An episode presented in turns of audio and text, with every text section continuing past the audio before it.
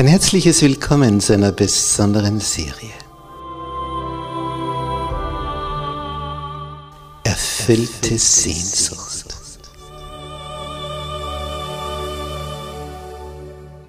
Die Welt der Bibel.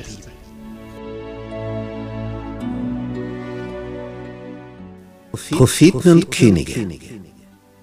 Macht und Ohnmacht.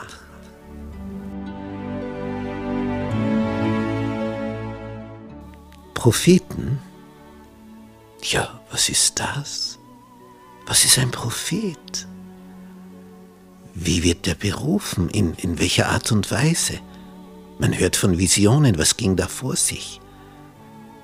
Wie hat Gott sie gebraucht? Was haben die verkündet? Wurde das wegweisend? Hat das zu Weichenstellungen von Völkern geführt? Was ist dahinter alles verborgen? Geistliches und Politisches, Propheten und Könige. Was hat sich da alles abgespielt? Vom König Salomo bis zum Untergang des Nordreiches Israel und des Südreiches Juda. Da tauchen wir ein in diese Welt und lernen von ihnen.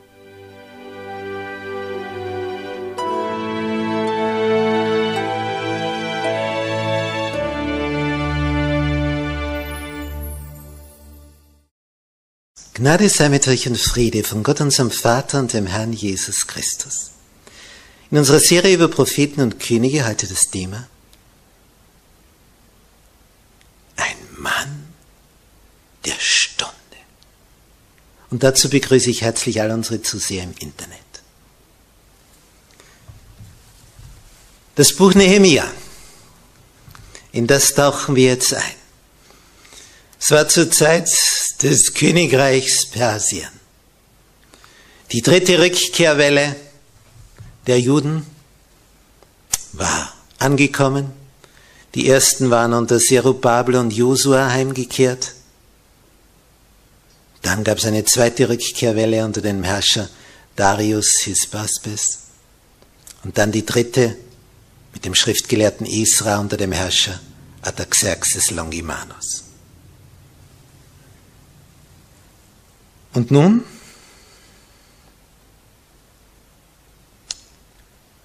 Es ist ein paar Jahre weiter. Wir haben denselben Herrscher, denselben König.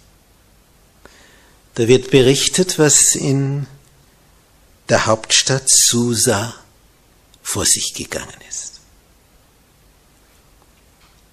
Und zwar dieser König Ataxerxes Longimanus hat im siebten Jahr seiner Herrschaft diesen Esra, den Schriftgelehrten, beauftragt, die Juden zurückzuführen.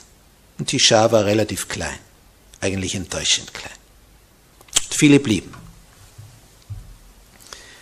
Was wir hier erleben, ist jetzt im zwanzigsten Jahr desselben Herrschers. Es ist derselbe gütige Herrscher, der Perser, der sagt, kehrt zurück, Geld gibt's für den Tempelbetrieb, alles, was da an Opfern und so weiter nötig ist, alles wird auf, aus Steuergeldern finanziert. Leviten, Priester, steuerfrei. Es wird also die geistliche Sache besonders gefördert und betont. Und da ist es ein Jude namens Nehemia, der königlicher Mundschenk ist.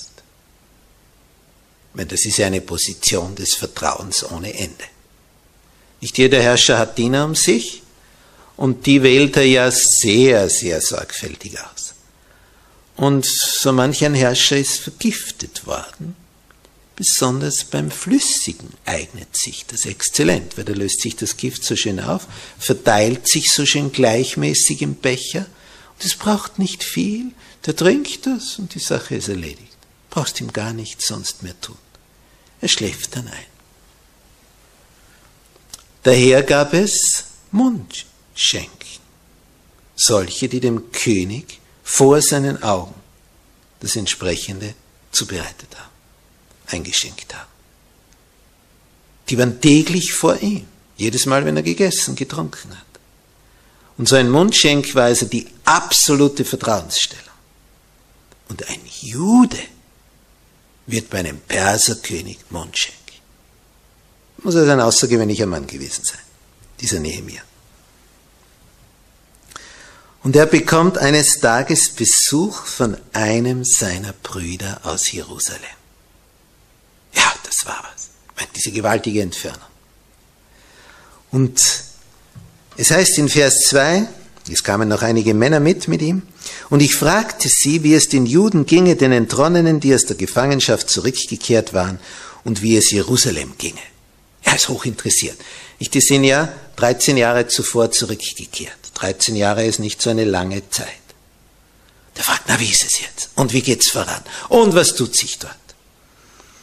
Und die sagen, die Entronnenen, die zurückgekehrt sind aus der Gefangenschaft, sind dort im Lande in großem Unglück und in Schmach. Die Mauern Jerusalems liegen zerbrochen und seine Tore sind mit Feuer verbrannt. Also die Stadtmauern sind noch immer nicht aufgebaut. Und die Tore alle offen. Was löst das in Nehemia aus? Vers 4. Als ich aber diese Worte hörte, setzte ich mich nieder und weinte und trug Leid tagelang und fastete und betete vor dem Gott des Himmels. Das, das nimmt ihn so her. Denkt sich, das gibt's ja nicht. Jetzt haben wir die dritte Rückkehrwelle. Jetzt haben wir so einen uns günstig gesinnten Herrscher. Ich meine, er erlebt ihn jeden Tag. Dieser Artaxerxes Longimanus. Der ist für die Juden eingestellt, total. Er hat sein 20. Regierungsjahr. Und diese günstige Zeit wird nicht genutzt zum Wiederaufbau der Mauern. Und Nehemiah weiß, das ist höchste Zeit, denn wer weiß, wer der nächste Herrscher ist der lässt vielleicht wieder einen Todeserlass. Jetzt müsste man bauen. Jetzt! Ist denn dort keiner, der das machen kann? Keiner so viel, der die bewegen kann, dass sie das anpacken? Und er betet und er ringt. Und er betet und betet. Und von Vers 5 bis Vers 11 ist dieses Gebet berichtet. Und es ist ihm ernst. Er sagt, ach Herr, Gott des Himmels, du großer und furchtbarer Gott, der erhält den Bund und die Treue denen, die ihn lieben und seine Gebote halten. Lass doch deine Ohren aufmerken und deine Augen offen sein, dass du das Gebet deines Knechtes hörst, dass ich jetzt vor dir bete, Tag und Nacht für die Israeliten deine Knechte. Und bekenne die Sünden der Israeliten, die wir an dir getan haben. Und ich und meines Vaters Haus haben auch gesündigt.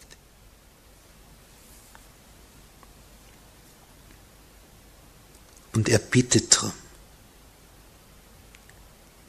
dass etwas gelingen möge. Er hat einen Plan.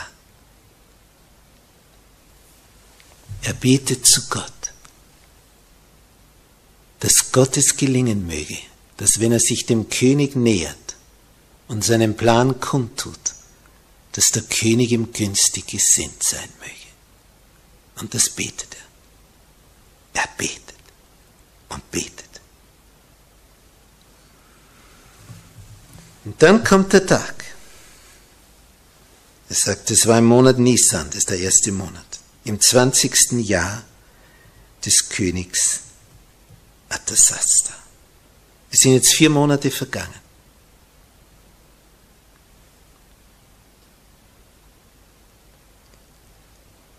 Und als diese vier Monate vergangen sind, steht er wieder mal vor dem König, der Wein vor ihm.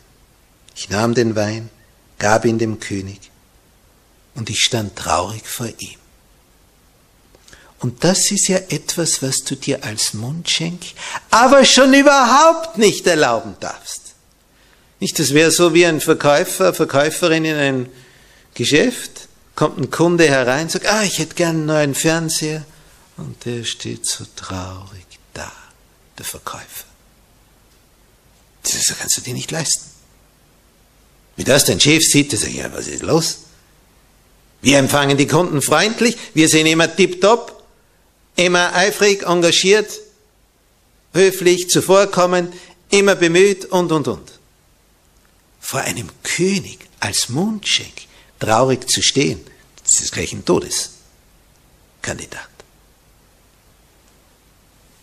Und der Herrscher hat das bei Nehemiah noch nicht erlebt. Und er sagt, warum siehst du so traurig drein? Sie ist ja total erschrocken. Er merkt gar nicht, dass das durchgekommen ist. Er, er wollte ohne dies die, die, die, die Rolle spielen, die ihm zugedacht war.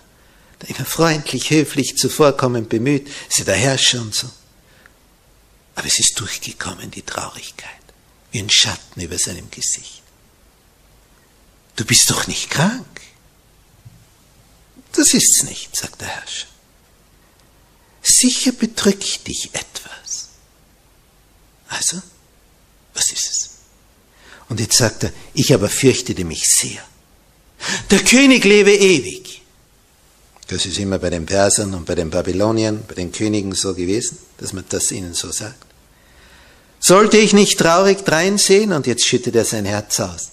Wie er merkt, weil der König sagt, was ist es? Krank bist du nicht. Das ist was anderes. Dich bedrückt was. Also raus mit der Sprache. Und jetzt denkt er sich, jetzt habe ich seit vier Monaten gebetet. Jetzt fragt mich schon der König selber, was mich bedrückt. Und jetzt sagt er alles. Jerusalem, die Mauern.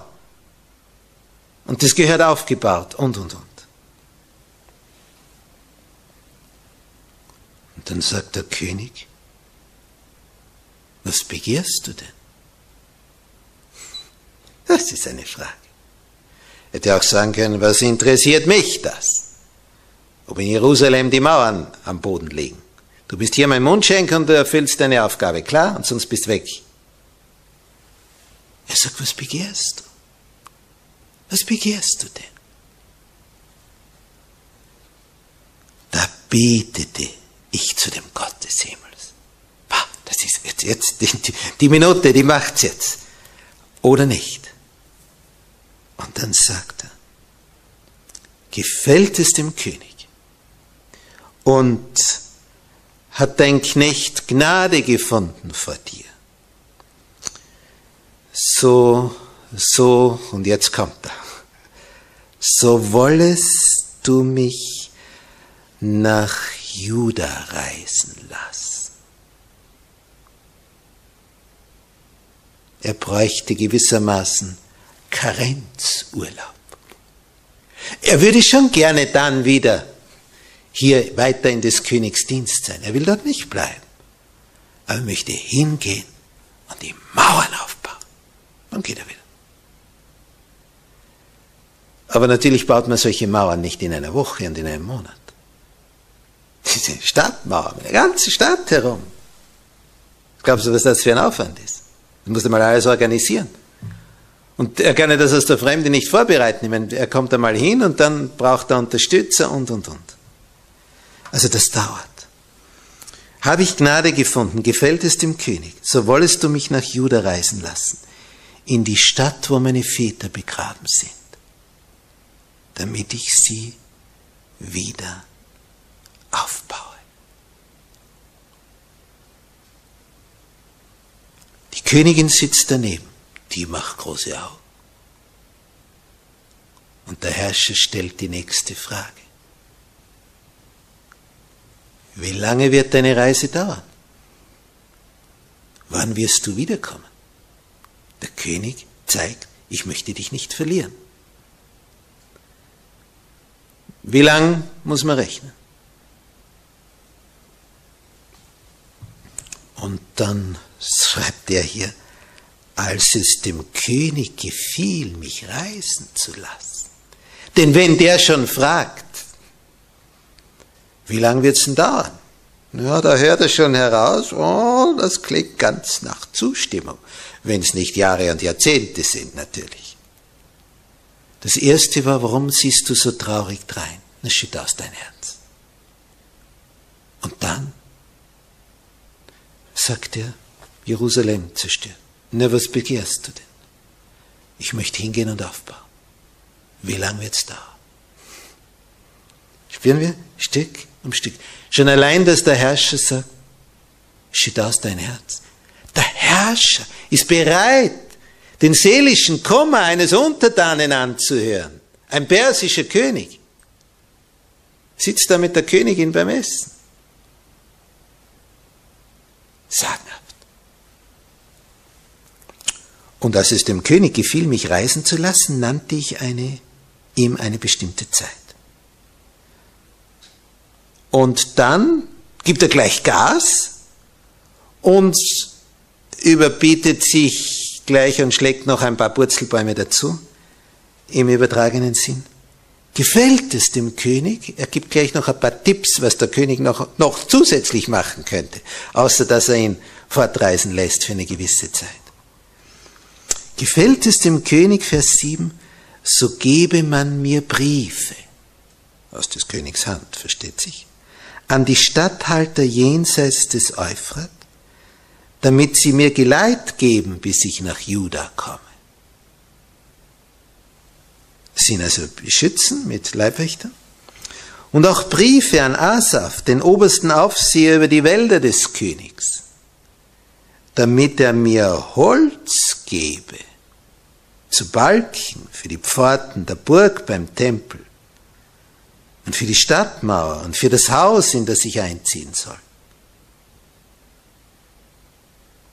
Briefe, Briefe wo drinnen steht, unterstützt Jeremia, Geleitschutz, gebt ihm Geld, gebt ihm Holz, gebt ihm dies, gebt ihm das. Und was steht da? Und der König gab mir die Briefe, weil die gnädige Hand meines Gottes über mir war. Das ist ein derartiges Wunder was da beschrieben ist. Ein Jude, Mundschenk beim Herrscher des Perserreiches. Das ist schon sensationell genug. Was muss das für ein feiner Mann gewesen sein? Dass der Herrscher zu einem Ausländer mehr Vertrauen hatte als zu jedem Perser. Der hat solches Vertrauen, dass der ihm nichts tut, nicht vergiftet. Dass er dem voll vertrauen kann. So hat Nehemia durch sein Leben bewiesen, dass er vertrauenswürdig ist. Denn es gab eine Zeit, da war er noch nicht Mundschenk. Hat einen anderen Posten bekleidet. Und dem Herrscher ist aufgefallen, was das für ein feiner Mann ist. Darum geht's, dass wir als Christen so bekannt sind, als Adventisten, dass man uns vertrauen kann dass unser Wort gilt, dass unser Handschlag gilt. Es ist etwas Besonderes, wenn wir als Christen bekannt sind als solche, denen man vertrauen kann, ohne dass alles schriftlich abgehandelt sein muss.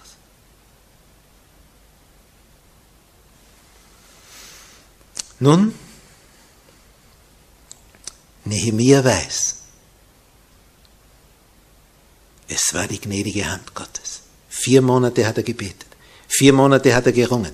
Wann ist ein günstiger Zeitpunkt? Er hat immer geschaut. Was hat der Herrscher heute für ein Programm? Wen empfängt er? Was gibt's für Sorgen? Was für Probleme? Denn alle Probleme kommen natürlich zum Herrscher. Der wird praktisch jeden Tag zugeschüttet mit Problemen, die irgendwo stattfinden. Und er muss Entscheidungen treffen, Lösungen finden. Immer Negatives, Negatives, was da heranprasselt. Und wann ist da ein rechter Zeitpunkt, um dem Herrscher zu sagen, kann ich für ein paar Monate fort? So, so ganz weg und äh, gibst du mir noch Geleitbriefe und, und, und, und, und, und.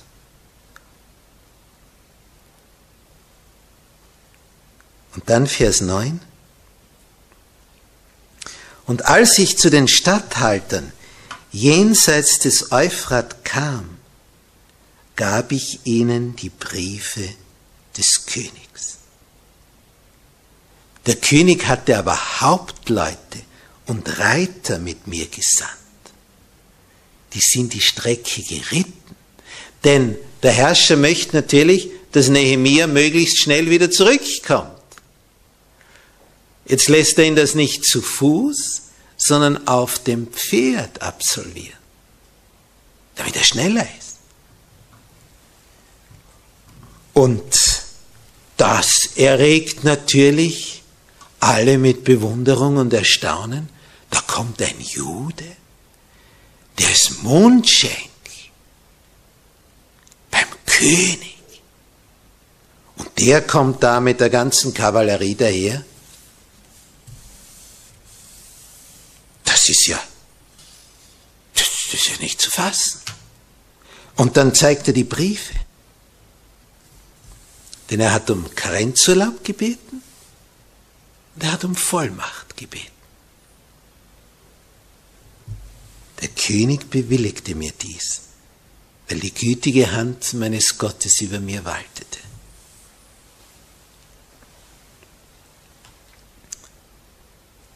Wir ziehen folgende Lehre daraus. Gottes Kinder sollen nicht nur vertrauensvoll beten, das ist eine Voraussetzung, aber wir sollten noch mehr tun. Wir sollten selbst auch fleißig und einsichtsvoll arbeiten.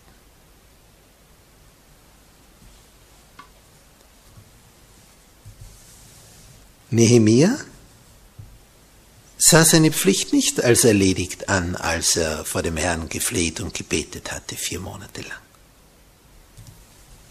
Er hat einen Plan sich ausgedacht. Wie könnte ich dem König das erklären? Das ist mein Anliegen, so lange wird es dauern und das brauche ich dazu, um es zu erfüllen können, um es erfüllen zu können, um das Ganze durchzuziehen. Und diese sorgfältigen Überlegungen, diese gut ausgereiften Pläne, die waren natürlich wichtig. Denn stell dir vor, der Herrscher steht jetzt da und sagt, ja, wie lange wird es dauern? Oh, keine Ahnung. Ja, und wie willst du das dort anpacken? Äh, keine Ahnung. Er hat sich's vorher durchgedacht. Und der Gebet, der gebetet, Herr, schenke mir Weisheit. Wie soll ich das sagen? Wie soll ich das anpacken? Wie, wie, wie soll ich dort die Mauern aufbauen? Äh, ich brauche ja Helfer. Wie soll das alles gelingen? Was ist unbedingt nötig? Worum muss ich den Herrscher bitten? Und der Herr schenkt ihm die Weisheit, das Rechte, Entscheidende zu erbitten. Und der Herr schenkt ihm die Weisheit, den rechten Zeitpunkt abzuwarten, die Geduld. Und er schenkt ihm die Weisheit, mit solch einem Feuer aufzutreten, dass der Herrscher spürt. Der brennt dafür, diese Stadtmauern aufzubauen. Wenn er das nicht darf, der stirbt mir, wenn ich ihn da nicht hinziehen lasse. Nehemiah hat sich nicht auf den Zufall verlassen. Wird schon alles irgendwie werden. Nein. Er er bat die ihm fehlenden Mittel von denen, die sie liefern konnten. Und ein Satz in Propheten und Könige in, auf Seite 445 hat mich bewegt. Der Herr ist immer noch willens, die Herzen derer zu bewegen, die im Besitz seiner Güter sind zugunsten der Wahrheit. Denn was war denn das hier? Der, der Vermögende, der Herrscher, der hat viel. Wie will Nehemiah die Mauern aufbauen? Ich meine, das kostet. Er braucht Arbeiter, er braucht Material. Er braucht willige Arbeiter. Und all das ist ja eine, eine Aufgabe. Ich meine, wenn die seit seit 80 Jahren nicht gelungen ist, ja, dann war sie ihnen einfach zu groß und zu schwer. 80 Jahre lang hat es keiner geschafft, das anzupacken. Ja, anfangs haben sie ein bisschen, aber haben sie dann stehen lassen. 80 Jahre lang hat es keiner geschafft. Wie will es schaffen? Als einer, der aus der Fremde kommt. Ist nicht einmal einer von den Ortsansässigen. Kann auch sein, dass sie sagen, was will denn der da wissen? der spielt sich da groß auf, der, der hat noch nie da gewohnt, der hat ja keine Ahnung, was es heißt, die Mauern aufzubauen. Der Herr ist immer noch willens, die Herzen derer zu bewegen, die viele Güter haben, dass sie es einsetzen für die Wahrheit. Und wir hören immer wieder solche Geschichten. Dass einer, der mit Gott lebt, auf jemanden trifft und dieser eine dann so bewegt wird, dass er große Summen zur Förderung des Werkes zur Verfügung stellt. Der Herr ist immer noch willens, die Herzen derer zu bewegen, die im Besitz seiner Güter sind, zugunsten der Wahrheit.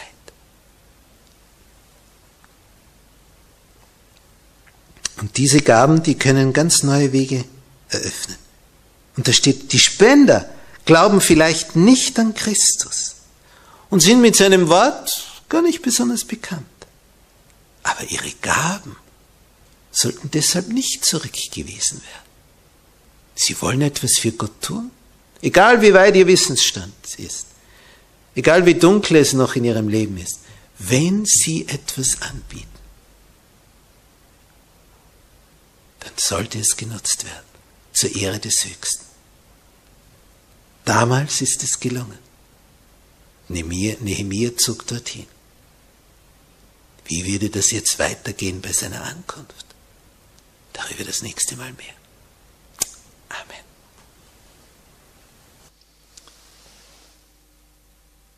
Unser Vater im Himmel. Was für ein Wunder, was da gerade berichtet worden ist. Ein Mundschenk, ein Jude am persischen Königshof als Mundschenk. Das ist ja schon Sensation genug. Dann will ein Mundschenk die Stadtmauern wieder aufbauen. Er ist nicht Baumeister vom Beruf aber er brennt für dich, o oh Herr. Und das hat etwas bewegt. Ein Herrscher lässt sich so beeinflussen, dass er sagt, okay, du kannst gehen. Für Monate darfst du außer Landes reisen. Wenn du wieder kommst, freue ich mich, wenn du wieder mein Mundschenk bist. Ich halte den Posten für dich warm. Und dann noch die Geleitbriefe, die finanziellen Mittel eine Stadtmauer aufzubauen. Man fasst es kaum. O Herr, auch wir sind berufen, die Mauer des Gesetzes wieder aufzurichten. Dass die Breschen, die da hineingeschlagen worden sind mit dem Sonntag, dass wieder das Sabbat erhöht wird. Wir sind alle Bauleute für das Aufbauen des Gesetzes Gottes. O belebe uns, dass wir anfangen zu bauen für dich. Hab Dank, Herr, für deine Kraft, die du uns gibst.